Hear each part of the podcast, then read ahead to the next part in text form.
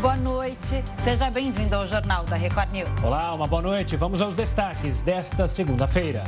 Mil dias de governo. Presidente Bolsonaro fala da alta dos combustíveis e da inflação. Caixa lança programa de crédito de até mil reais. Oposição a Angela Merkel vence eleições na Alemanha. E ainda, São Paulo inicia a terceira dose em idosos com mais de 70 anos.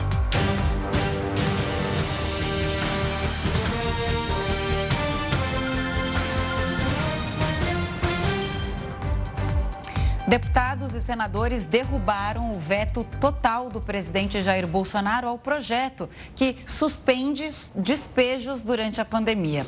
Com a rejeição do veto, a proposta aprovada pelo Legislativo em julho vai ser promulgada e entrará em vigor. A decisão saiu de um acordo entre os partidos. Por esse acordo, parlamentares também rejeitaram o veto de Bolsonaro a trecho de proposta que cria auxílio do governo para escolas contratarem banda larga larga e comprarem tablets. E hoje a Caixa Econômica Federal lançou o Crédito Caixa Tem. O Crédito Caixa Tem vai oferecer empréstimo de até mil reais para pagamento em dois anos. O crédito é liberado se o cadastro for aprovado pelo banco. Pessoas que recebam auxílio emergencial não podem fazer o cadastro. O presidente da Caixa, Pedro Guimarães, participou do evento por videoconferência porque foi diagnosticado com Covid-19. Ele é o quarto contaminado que esteve com o presidente Bolsonaro nos Estados Unidos na semana passada. E o presidente Jair Bolsonaro lembrou hoje os mil dias de governo com uma série de eventos, né, Gustavo? Então agora a gente vai a Brasília falar com o nosso repórter Tiago Nolasco. Nolasco, boa noite. O que, que você destaca do dia de hoje, dos eventos que você acompanhou e da fala do presidente? Oi Camila, boa noite para você, para o Gustavo e para todos que nos assistem neste momento. Bom, foram dois eventos, um deles vocês acabaram de mostrar detalhes aí, que é esse da Caixa Econômica Federal, que prevê aí crédito para a camada mais pobre da população, né? empréstimos de 300 reais a mil reais, com 24 parcelas para pagar juros ao mês em torno de 3,99%. E no fim da tarde teve mais um evento, que é o Dia Nacional das Pessoas é, com Deficiência. Foram dois eventos nesse dia, mil dias do governo foi, é, a data exata foi nesse domingo e hoje o governo começou aí essa comemoração. O presidente Jair Bolsonaro também pretende fazer aí uma série de viagens durante essa semana, começando pelo Nordeste, também alguns estados do Sudeste, justamente para tentar melhorar a imagem do governo, fazer a inauguração de obras. Agora, o grande destaque foi o lado político aqui do evento, as falas do presidente Jair Bolsonaro. Ele falou de pontos delicados da economia, como a inflação, uh, também o dólar em alta, preços dos combustíveis. O presidente justificou dizendo que isso faz parte do mundo globalizado e da economia globalizada. O presidente também tratou de temas ligados à pandemia. Então, esse lado político foi o destaque desse evento hoje aqui em Brasília, Camila. Nolasco, uma boa noite. A gente falou mais cedo da Câmara, que derrubou alguns vetos do presidente, mas também teve notícia boa para o governo. Na final, a Câmara aprovou o projeto que pode garantir mais recursos para o programa social do governo, que vai substituir o Bolsa Família. É isso, né? Pois é, é isso. Existem dois projetos no Congresso Nacional. Um está no, no, Senado Federal nesse momento, que é a reforma do imposto de renda, que já foi aprovada na Câmara dos Deputados. E aí hoje foi aprovada um PLN, né, um projeto de lei que trata sobre a, o uso desses recursos que vão vir da reforma do IR para o programa Bolsa Família e posteriormente para o Auxílio Brasil. Essa foi a aprovação na Câmara dos Deputados. Só que a proposta de reforma do imposto de renda está nesse momento no Senado Federal, tem um certo impasse ainda, alguns setores reclamam dessa reforma do imposto de renda, mas é justamente daí que o governo pretende ter recursos para ampliar o Bolsa Família que hoje está na faixa de 190 reais, para algo em torno de 300 reais e também aumentar o número de famílias de 14 milhões para 17 milhões de famílias beneficiadas. Tem um outro projeto que é a questão que trata da questão dos precatórios, é uma proposta de emenda à Constituição E aí essa proposta está na Câmara dos Deputados. Na semana passada, o presidente da Câmara, Arthur Lira, é, destinou para uma comissão especial. Mas são esses dois projetos, Gustavo e Camila, que o governo precisa da aprovação tanto para a ampliação do Bolsa Família, como depois, posteriormente, para a criação do Auxílio Brasil. Agora tem um outro fato muito importante: esses dois projetos estão tramitando ainda com um caminho relativamente longo aí para aprovação final e o auxílio emergencial termina no início de novembro. Então, o governo tem cerca de 15 a 20 dias para aprovação desses projetos e conta justamente com os presidentes da Câmara e do Senado. Agora, o que aparentemente mais preocupa é a reforma do imposto de renda. Vamos ver como vai ser a, a tramitação nessas próximas duas semanas, que são decisivas para essa pretensão do governo de ampliar o Bolsa Família e criar o Auxílio Brasil. Nolasco, é uma equação que eles estão tentando encaixar, né? Porque tudo isso tem que ser aprovado até o final de 2021, como você bem lembrou. E, e tem um trâmite, né? Precisa passar pela Câmara, depois pelo Senado. Explica para a gente o que falta, então, assim que tiver um consenso, para achar essa solução para o Bolsa Família em 2022. Pois é, Camila, o tempo ainda é um pouco mais curto do que 2022. Na verdade, o governo tem os próximos 20 dias para aprovação, porque você tem a ampliação do do Bolsa Família com o fim do auxílio emergencial. Essa é a intenção do governo. Sair do auxílio emergencial e entrar no Bolsa Família ampliado. Isso seria em novembro. Agora vamos ver como que vai ser essa tramitação. O governo só trabalha, eu, eu estive com integrantes da equipe econômica semana passada, o governo só trabalha com esse plano até o momento e é uma tramitação longa. Por exemplo, a PEC, uma PEC, uma proposta de emenda à Constituição, tem que passar na, na comissão especial que foi criada por Arthur Lira e depois em duas votações no plenário da Câmara, passa por uma comissão também no Senado e duas votações no Senado Federal. Já a reforma do imposto de renda, essa já foi aprovada na Câmara dos Deputados, mas está em fase de apresentação de parecer ainda no Senado Federal. Então, são duas propostas com uma tramitação longa e com um tempo muito curto para serem ah, aprovadas pelo Congresso Nacional, Camila. Tá certo. Nolasco, obrigado pelas informações detalhadas. Uma ótima semana para você aí em Brasília e até amanhã. Olha, lembrando que você pode acompanhar o jornal da Record News ao vivo não só pela sua televisão, mas pelo R7, pelo YouTube, pelo Facebook, pelo Twitter e também pelo aplicativo da Record News. Você leva a gente para onde você quiser. Boa. E o Senado decide esta semana se concorda com as mudanças que os deputados fizeram na lei de improbidade administrativa. O Ministério Público faz críticas ao projeto e esse é um assunto para ele. ele. só ele. Heródoto Barbeiro, espero que você tenha ido bem de final de semana, é, tenha aproveitado com parcimônia. E aí vamos ao nosso assunto. Qual o ponto mais importante dessa mudança, Heródoto? Camila, veja o seguinte: essa, essa lei pode parecer uma, um projeto, pode parecer uma coisa muito distante de nós, mas não é. A lei de improbidade administrativa quer dizer o seguinte: Quer dizer que as pessoas que mexem com o dinheiro, elas precisam ser probas. Probas quer dizer ser honesta. Tá? Ela não pode nem roubar, nem deixar roubar, nem errar naquilo que ela gasta. Então, daí o nome de lei é de improbidade administrativa, ou seja, se a pessoa sair fora disso, ela poderá ser processada. Agora, por que, que nos interessa? Porque toda a grana que esse pessoal mexe, ou para bem ou para mal, sai do nosso bolso.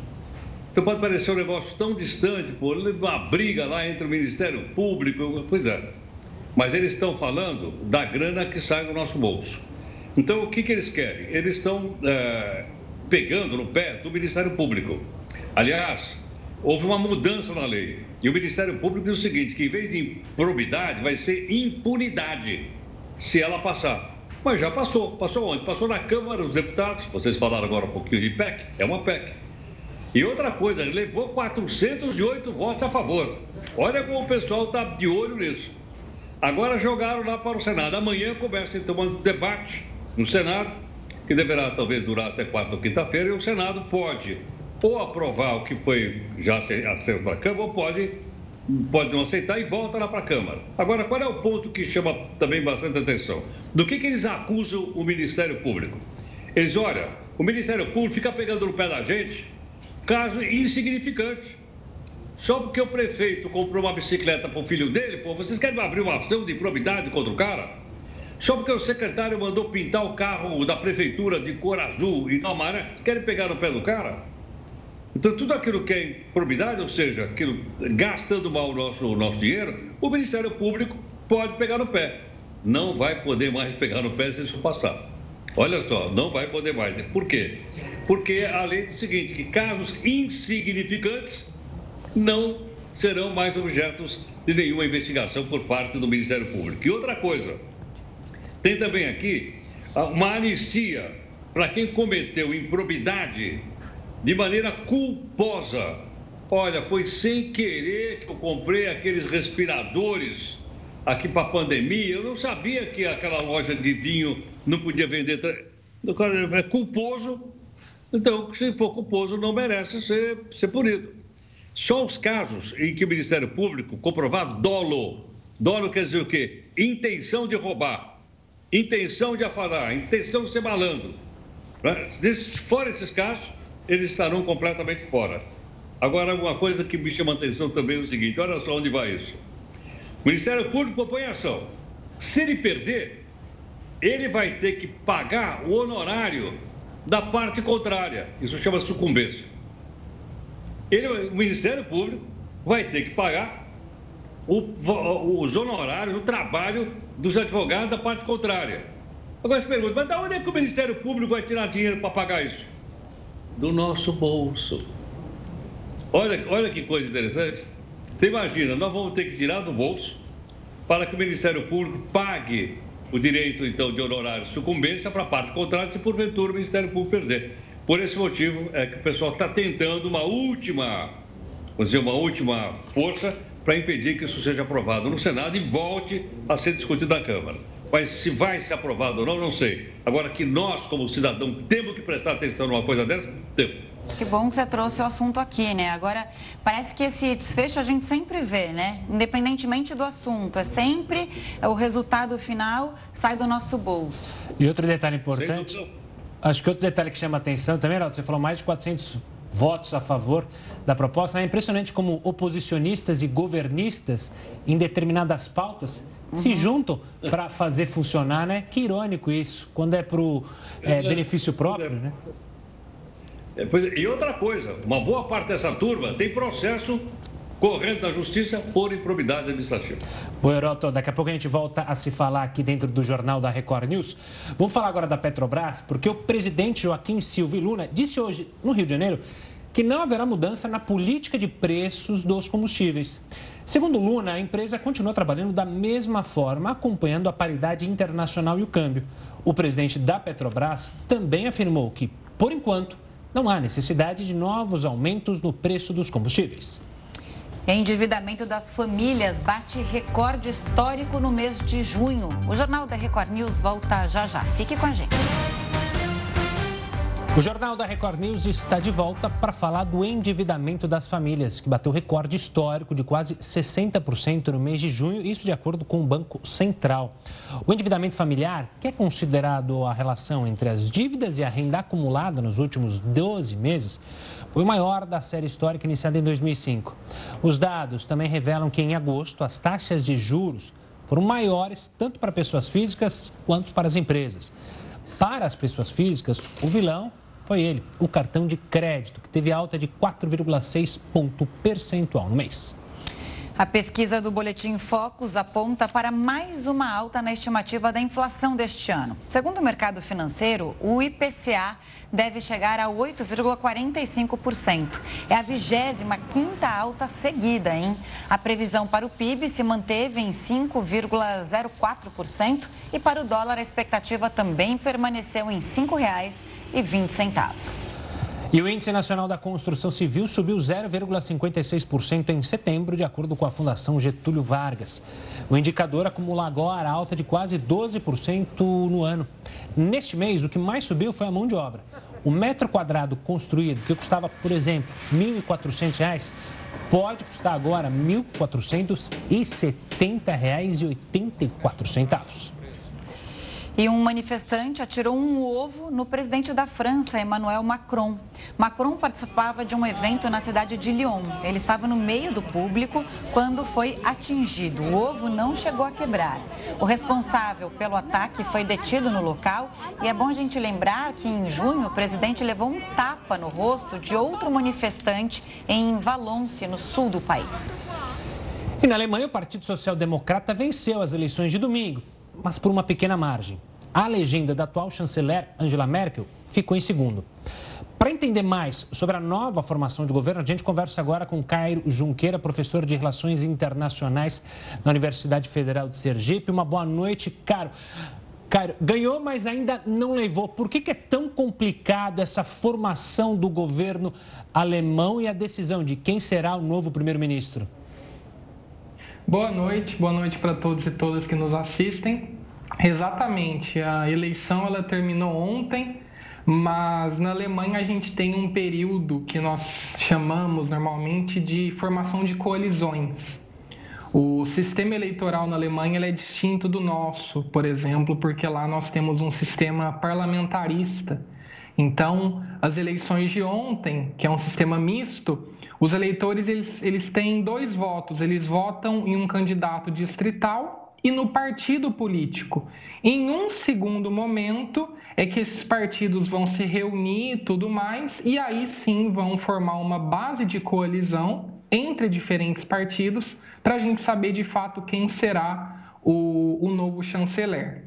Há inclusive previsões que isso vai demorar semanas ou talvez meses. Então, pelo menos agora no curto prazo, a Merkel continuará sendo a, a chanceler e depois que será substituída. Quer dizer, acontece agora uma negociação para é, os partidos fazerem essas coligações, digamos assim, para formar a base no parlamento. Queria tirar uma dúvida também: o Partido Social Democrata é centro-esquerda? A gente pode intitular assim? Dá para falar, é, ou dá para se falar que volta uma tendência na Europa de um afastamento da extrema-direita? Exatamente. O, o, cenário é esse de formação de coalizões. Né? Então, a novidade que nós temos agora é que o Partido Social Democrata, que tem uma vertente política que nós podemos chamar de centro-esquerda, ele, ele liderou né, a, a contagem de votos com uma porcentagem maior. Isso é uma novidade porque mostra que o Partido Conservador, que é o partido da Merkel, ah, o Partido dos Democratas Cristãos, ele teve aí uma, uma perda, uma, uma perda significativa, inclusive, do número de votos. Então, sim, a gente espera que, que vai haver essa mudança. Em relação ao distanciamento ou aproximação dos partidos um pouco mais de extrema direita, mesmo com a, com a, a porcentagem maior de votos do partido dos shows, né, a social-democrata, a tendência é que os part... o partido de, de direita, de extrema-direita, melhor dizendo, ele não vai formar coalizão de governo. Isso aconteceu previamente com o partido da Merkel, no governo da Merkel, e mesmo com a vitória agora ainda é, não sabemos como que isso é, se tornará. Mas com a vitória dos sociais-democratas, não haverá essa formação de coalizão com a extrema-direita. Então, isso é uma tendência. O partido da Merkel, Democratas Cristãos, e o partido dos shows, Social-Democrata, ambos não formam coalizão com a AfD, que é o partido de extrema-direita. Professor, trazendo para a nossa seara, alguma influência no resultado da eleição na Alemanha, na ligação entre Brasil e Alemanha? Pode dificultar, pode melhorar as relações entre os dois países? Lembrando que a Alemanha é o país, a economia mais forte da Europa. Sim, a Alemanha é o maior PIB da União Europeia E é um país central para a União Europeia, central não somente em termos geográficos, mas em si para os rumos da, da integração. Para o Brasil, né? Para o Brasil a tendência é talvez de manutenção ou de piora das relações entre os dois países, né? E por que que eu digo isso? Porque a grande novidade que nós temos ontem nas eleições da Alemanha foi a grande porcentagem de votos que o Partido Verde recebeu.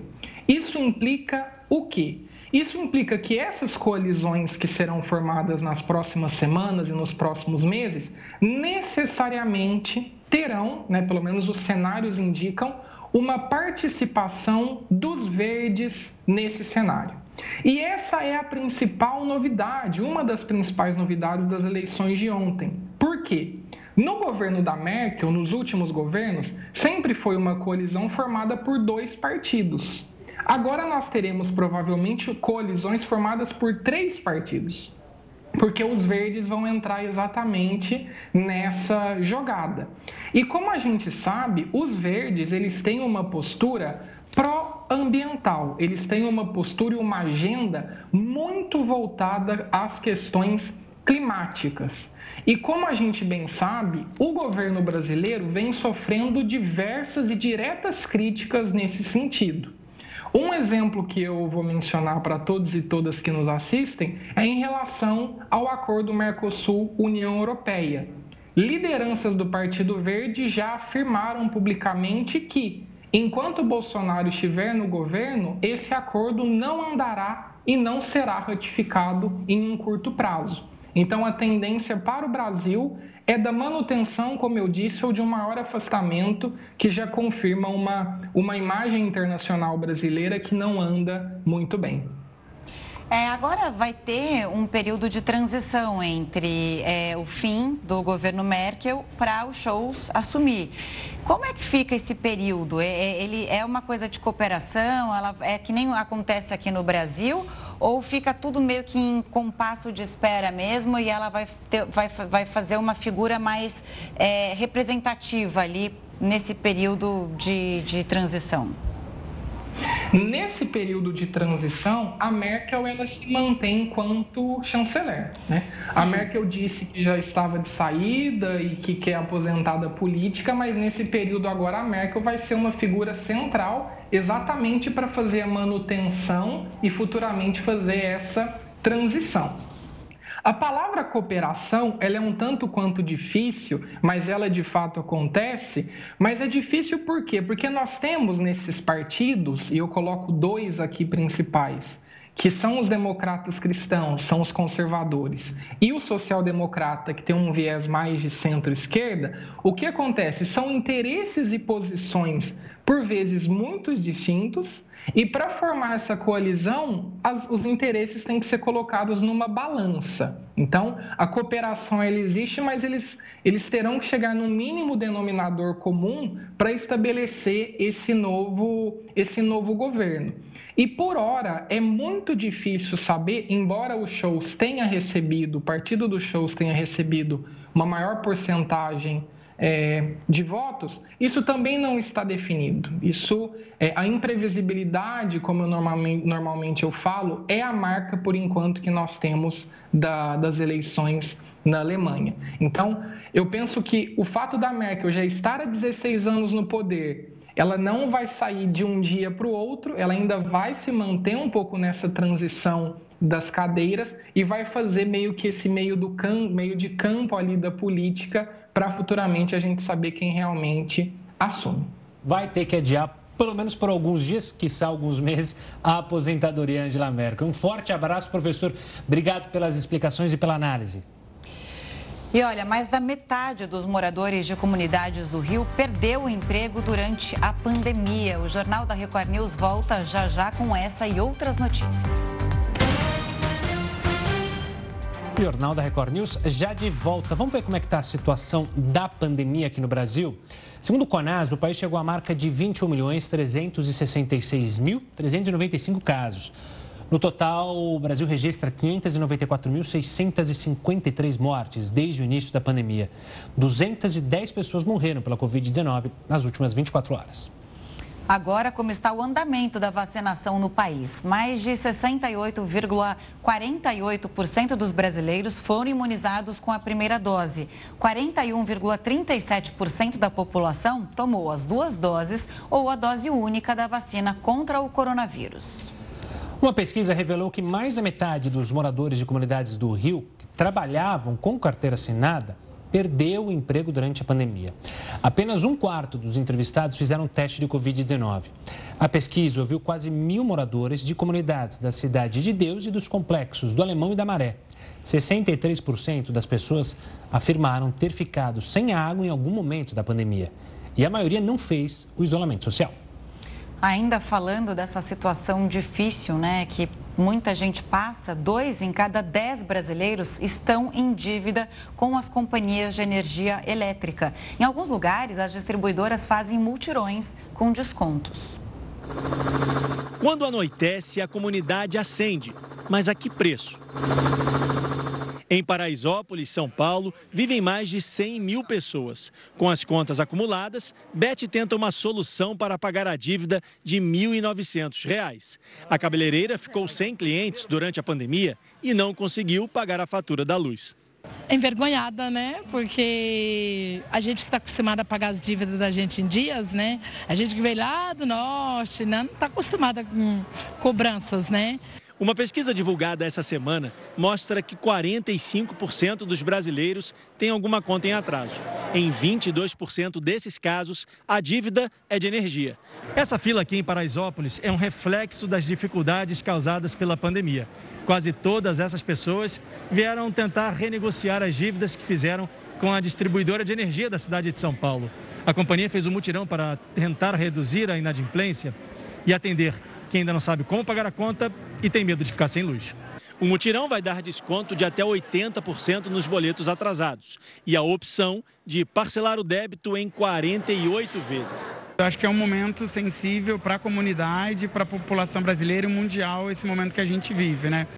A manicure Sandra e o comerciante Moacir pararam de trabalhar na pandemia e agora calculam quanto vão pagar por mês para quitar a dívida. Quanto é que está a dívida? mas está em 2,600. Pretende pagar em quanto tempo? A gente quer o quê, amor? Mais ou menos cinco vezes. Cinco vezes. Aos poucos está voltando, né? Aí quando foi essa pandemia eu fiquei sem trabalhar, sem atender ninguém por conta de atendimento presencial mesmo. E aí agora correr atrás do prejuízo e não vai dar para virar o Natal com as contas tudo paga. Esforço dobrado até que as velhas contas possam realmente sumir. A cidade de São Paulo começa a dar a dose de reforço em idosos acima de 70 anos. A expectativa é vacinar mais de 174 mil idosos. Eles precisam ter tomado as duas doses ou a dose única contra a Covid há mais de seis meses. Também podem tomar a terceira dose adultos com baixa imunidade. A expectativa é vacinar idosos com mais de 60 anos até o dia 10 de outubro. E o calendário para a dose de reforço nos profissionais de saúde ainda não foi definido. A pandemia provocou a maior redução na expectativa de vida desde a Segunda Guerra Mundial. O estudo feito pela Universidade de Oxford em 29 países revelou uma queda de seis meses na expectativa de vida. A redução maior foi entre os homens. O Brasil não foi citado no estudo, mas por aqui também houve queda na expectativa de vida, segundo o IBGE. Olha, a taxa de pobreza dispara no Afeganistão e a ONU já alertou que mais de um milhão de crianças podem morrer de fome até o fim do ano. Já o Haiti enfrenta mais uma crise migratória e deportações dos Estados Unidos. Para entender essa crise humanitária, o Jornal da Record News convidou Roberto Ibel, professor de Relações Internacionais na SPM de Porto Alegre. Boa noite, professor. Obrigado por participar aqui conosco. Essa situação de fome no Afeganistão é algo que pode ser revertido, haja vista que você tem um governo que é muito mais complicado de se negociar? Boa noite, Gustavo. Boa noite a todos que estão acompanhando a Record News. É uma situação muito difícil de ser revertida, em primeiro lugar, pelo governo hoje que ocupa o Afeganistão, que é o Talibã, que é uma organização extremista, de certa maneira avessa, né? que tem restrições a organizações internacionais, a ajuda internacional, e que pode colocar mais barreiras a presença justamente de organismos internacionais, como organismos eh, relacionados à ONU, as agências da ONU para migrações, para refugiados, para desenvolvimento, e ONGs internacionais, como Médicos Sem Fronteiras, por exemplo. Então, é uma tendência de difícil reversão em virtude de um governo que dificilmente aceita a cooperação internacional. Se a gente pudesse pensar em uma ajuda internacional, certamente seria um processo muito longo, uh, Gustavo. Primeiramente, porque são anos de índices elevados de pobreza, de baixo desenvolvimento humano, os índices Gini, por exemplo, de desigualdade de renda, é, de renda elevadíssimos no Afeganistão. Então, mesmo que tivesse essa cooperação internacional e a ONU pudesse atuar ativamente junto com a participação de outros estados, como a China, a Rússia, Estados Unidos, o Irã até mesmo, seria um processo demorado. Isso passa também por questões de educação, de segurança, de liberdade, né? as liberdades civis que a gente sabe são tão restritas com o Talibã no poder, que perseguem minorias étnicas, religiosas e principalmente as mulheres. Professor, nessa pesquisa, né, essa pesquisa revelou o seguinte: 93% dos afegãos não estão comendo o suficiente. Falta carne, falta derivado de leite. É, os pais estão deixando de comer para alimentar os filhos. E aí eu te pergunto: você citou alguns problemas aí, mas é a falta de emprego, falta de escolaridade ou uma questão política? É uma questão estrutural, Camila, que envolve política, economia, o acesso à educação. Nós tivemos, uh, durante quase 20 anos, a presença dos Estados Unidos ocupando uh, parte do território afegão, não foi todo o território afegão, que tentou construir uh, uma infraestrutura mínima, mas que ela não conseguiu se sustentar. Né? A gente viu aí a, a própria tomada de Cabul, como aparece nas imagens agora, do Talibã, em que a infraestrutura mínima construída nestes 20 anos não foi capaz de atender a própria população afegã. Né? Por exemplo, escolas, saneamento básico. Cabul hoje é uma das capitais asiáticas com os menores índices de saneamento básico, né? muito atrás, por exemplo, da capital do Paquistão, a capital do Irã, países fronteiriços. Então, a infraestrutura uh, do Afeganistão, eu diria que é um dos principais problemas, um dos principais entraves para que este país alcance um mínimo de desenvolvimento humano, de desenvolvimento igualitário, digamos assim. Então, a educação, ah, as universidades afegãs são poucas em comparação aos países vizinhos, como Índia, como Paquistão, que possuem, inclusive, eh, universidades renomadas no continente asiático. O Afeganistão tem um baixo índice de, da sua população que possui o nível superior, e a educação média, nosso ensino médio aqui no Brasil, a educação média no Afeganistão, ela também apresenta baixíssimos indicadores indicadores, né? E além das divisões políticas internas que dificultam o acesso de crianças, principalmente meninas, à educação, ainda mais agora com o Talibã, que é um regime nada moderado, é um regime extremista que proíbe o acesso à educação por parte de meninas, de mulheres, enfim. Então, infelizmente, as perspectivas não são as melhores. Esses indicadores, como 93% da população, infelizmente, tendem uma piora no médio e curto prazo. Professor, olhando agora para o Haiti, que é uma pequena ilha é, que não tem o poder geopolítico, por exemplo, que o Afeganistão tem. Isso deixa a situação ainda mais desesperadora, porque é, você acredita que vai faltar interesse das grandes nações até em ajudar o país a se recompor de seguidos, são seguidos desastres, sejam desastres naturais até desastres políticos, como a morte do presidente que envolve o nome do primeiro-ministro, ou seja, é um, uma coisa pior que a outra lá no Haiti, né? Exatamente. Infelizmente, a situação do Haiti ela envolve questões climáticas, questões ambientais, os últimos terremotos, furacões que acometeram o território haitiano nos últimos 15 anos, uma instabilidade política de quase 40 anos, uma missão de estabilização que ela tentou estabilizar a política e a economia e a própria sociedade haitiana não conseguiu. Agora são quase cinco anos de término da MINUSTAH, que foi a missão de estabilização das Nações Unidas para o Haiti, e é uma população que não enxerga uma perspectiva de melhoras. Eu diria, numa, numa comparação, se é possível a gente fazer uma comparação com o caso afegão, o Afeganistão, sim, ele traz uma, um interesse geopolítico muito grande, principalmente para três atores: Estados Unidos, China e a Rússia, e o próprio Irã, que é o seu vizinho.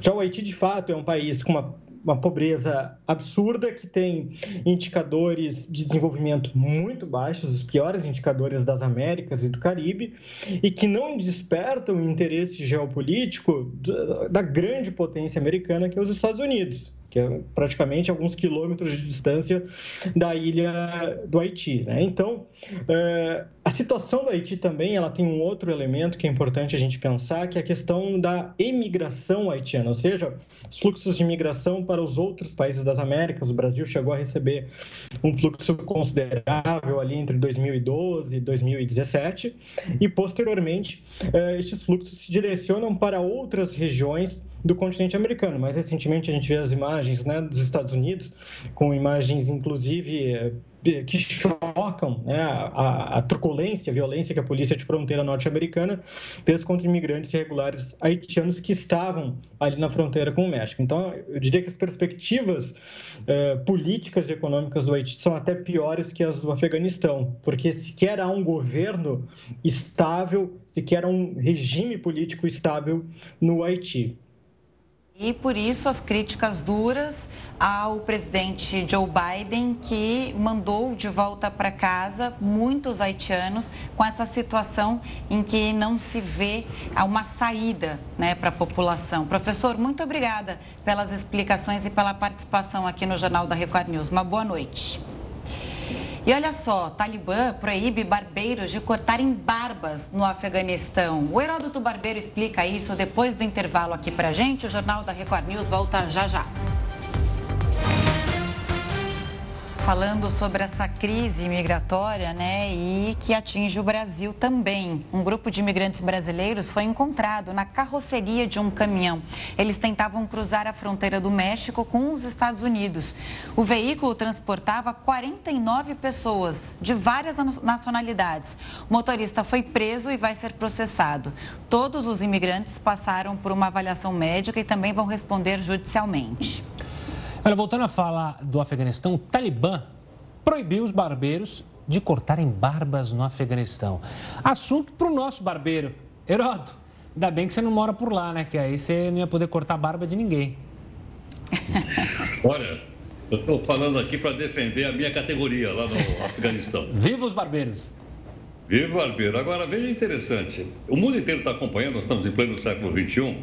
Todas as imagens que eu tenho visto, inclusive que vocês mostram aí no jornal, nas ruas, não aparece uma mulher. Vocês já viram isso ou não? Tem mulher na rua. Nenhuma delas. Você não vê nada. Nós também noticiamos aí que as mulheres ainda não estão podendo voltar para a escola, nem para a faculdade e não pode voltar também para outro curso. Ou seja, é, se por acaso tiver homens e mulheres na mesma sala, tem que haver uma cortina separando homens e mulheres. Mas a coisa não ficou só com as mulheres, elas atingiram também os homens. A lei religiosa, ou a pseudo-lei religiosa, ela atinge também os homens de uma maneira geral. Então, os homens não podem se comportar como se comportam no Ocidente. Não podem. A partir de agora é o seguinte: estive vendo aqui uma reportagem publicada na BBC, dizendo que os barbeiros foram agora investigados pelos líderes religiosos. Pelo seguinte: primeira coisa, não pode mais cortar bárbara não pode aparar a barba. De acordo com eles, só um estilo de acordo com a lei religiosa. E mais, fizeram o seguinte: estão fechando a maior parte dos barbeiros e cabeleireiros. Haja vista que não pode cortar barba, então não há razão para existir barbeiro, nem cabeleireiro, nem coisa nenhuma. Está tá fechado. E disseram o seguinte: que eles estão fazendo uma investigação e mandando agentes lá. O cidadão senta lá, pede para cortar a barba. Se eles cortarem, ele na verdade é um agente do governo, um agente do Talibã, e imediatamente então a barbearia ou o cabeleireiro é fechado e o cidadão vai ser, vai ser, como é que eu vou dizer, vai ser punido, né? Punido. E a punição lá não é uma punição leve, como a gente sabe. A lei religiosa lá, inclusive, prevê pena de morte, como aconteceu recentemente, quando nove pessoas morreram e foram penduradas em praça pública para dizer, olha, tem que servir de exemplo. Então, tá aí. Os barbeiros lá, ainda bem que eu não estou lá, os barbeiros né, estão realmente numa situação complicadíssima em todo o Afeganistão. Não é só em Cabul, não, no interior também. Tem uma história do passado, né, pela primeira fase ali do Talibã no Afeganistão, que muitos homens eram punidos porque eles também usavam uma calça mais curta, aparecia o tornozelo e eles eram punidos. Ah, não pode? Não pode também, assim como a barba. E música também, nas barbearias, está proibida por esse decreto né, que você está contando aqui para gente. É uma tristeza, né, Heródoto? Porque aqui, por exemplo, no, no Ocidente, as pessoas vão ao barbeiro, cortam o cabelo, cortam a barba, tro, né, trocam uma ideia ali com o barbeiro. É uma tradição, né? Nos Estados Unidos também, em várias partes do mundo. Agora, ser punido porque você vai cortar a barba, porque tem que seguir um padrão, e é um padrão religioso, é, é um retrocesso mesmo, né? Que o Afeganistão vive, tanto para as mulheres, que a gente está vendo poucas mulheres nas ruas mesmo, pelas imagens divulgadas, como para os homens também. Não deve ser fácil ser homem também no Afeganistão, não só mulheres, né? Agora, só um detalhezinho para a gente não confundir o que o Afeganistão está fazendo com a religião, com o islamismo. Digo que, que o mesmo islamismo de outros países não tem nenhuma proibição. Não tem nada disso, absolutamente nada. Quer dizer, eles pegaram o texto sagrado do Islã e interpretaram da forma que eles quiseram, mas isso não é comum nos países islâmicos. Pelo contrário, os países islâmicos, inclusive, há alguns deles, inclusive, uma total igualdade. Pois Bem é. lembrado. Até amanhã, Heródoto. Tchau, tchau. Tchau. E o Rio Paraguai enfrenta a pior seca dos últimos 60 anos. Faz tempo que o leito do Rio Paraguai não recebe uma boa dose de água da chuva. Toda essa área deveria estar encoberta pelo rio. Em Corumbá, no Pantanal de Mato Grosso do Sul, quem sobrevive das águas do rio Paraguai anda angustiado. Em alguns pontos é possível até mesmo caminhar por áreas antes completamente inundadas pelo rio Paraguai. Nesta época do ano, o nível da água deveria estar 3 metros e meio acima. Mas o cenário que nós temos hoje é este. O rio está muito raso. Apenas alguns barcos ainda conseguem navegar com tranquilidade. Já as grandes embarcações tiveram de atracar, porque o risco de encalhar é grande. Com o canal de navegação comprometido, o transporte de matérias-primas precisou mudar de rota. Esta empresa, que produz 250 mil toneladas de minério de ferro por mês, está fazendo o escoamento com a ajuda de caminhões. E o custo logístico dobrou. A seca do rio Paraguai afetou também o país vizinho. Em Porto Quijarro, na Bolívia, todas as sete estações desta zona portuária estão paralisadas há um mês. Não deu nem tempo de embarcar estes contêineres para a Europa. O Pantanal vive de ciclos, mas uma seca tão severa no Rio Paraguai não se via desde a década de 60. E para este pesquisador, o futuro do rio ainda é cheio de incertezas. Então a previsão agora, né, mais perto da gente, dos próximos três meses, seis meses, são de chuvas abaixo da média, na maior parte da bacia. Então isso leva a crer que isso vai se estender ainda por ano que vem. Buscador do Google completa 23 anos. Me diz aí, você não tinha nem nascido, vai? Você é de casa, eu já tinha sim. Você vai descobrir também algumas curiosidades daqui a pouco. O Jornal da Record News volta em um minutinho. E um terremoto de magnitude 5,8 deixou pelo menos um morto e 11 feridos na Grécia. O abalo atingiu principalmente a ilha de Creta. Moradores precisaram deixar as casas às pressas. Escolas e hotéis fecharam temporariamente. Pelo menos outros nove tremores já foram sentidos. Equipes de bombeiros fazem buscas por desaparecidos. O vulcão Cumbre Vieja nas Ilhas Canárias voltou a entrar em erupção depois de reduzir a atividade pela manhã. Áreas da ilha de La Palma tiveram que ser interditadas. A preocupação é com novas explosões e liberação de gases tóxicos. Em oito dias foram destruídos mais de 200 hectares. E a NASA lançou um novo satélite. O equipamento vai monitorar as mudanças climáticas da Terra. O Landsat 9 é o último de uma série de satélites colocados na órbita do planeta desde 1972. Ele faz parte de uma iniciativa da NASA e da Unidade de Pesquisa Geológica dos Estados Unidos para monitorar os impactos do aquecimento global. Esses satélites funcionam recolhendo luz. A intensidade do material fornece informações do solo do planeta. Ou seja, lá de fora é possível captar imagens do chão. Os satélites anteriores forneceram informações importantes nas últimas décadas. Os modelos 9 e 8 levam oito dias para obter imagens de todo o planeta. A NASA diz que eles são capazes de fornecer dados quase em tempo real de tudo o que está acontecendo na superfície terrestre. E olha só, o buscador do Google completa 23 anos, hein, Gustavo? Passou rápido, hein? e há muitas curiosidades que os internautas nem sabem. Uma das curiosidades é que o Google processa, em média, 63 mil buscas, isso por segundo. Tudo isso em mais de 150 idiomas. Os engenheiros e também designers da página gostam de usar com essas pegadinhas. Faz o teste aí. Se você pesquisar por Haskell, que em português significa torto, ironicamente, a página vai ficar inclinada para você. Quando o nome do jogador Pelé é digitado, a palavra Google vira gol. Isso numa homenagem clara ao craque. Não é à toa que a equipe é muito bem humorada. Essa gigante adquire várias companhias desde 2010. E empresas como Android, YouTube e Waze são do Google. O YouTube foi comprado lá em 2006 por aproximadamente 9 bilhões de reais. E essa compra foi lucrativa, porque a plataforma fatura mais de 100 bilhões de reais todo ano. Em 1999, os criadores do buscador tentaram vender o Google por um milhão de reais. O preço caiu ainda mais e mesmo assim ninguém quis comprar. De acordo com a revista Forbes, atualmente o Google é a segunda marca mais valiosa do mundo. E antes da gente se despedir, um convite para você. Daqui a pouquinho, logo depois da Fazenda 13, a gente tem um encontro marcado aqui na Record News. O programa A Fazenda News mostra tudo o que acontece no reality, um debate inteligente, tudo ao vivo. E o Jornal da Record News fica por aqui. Muito obrigada pela audiência. Continue agora com o News das 10 com a Manuela Caiado. Uma ótima noite, uma ótima semana e até amanhã.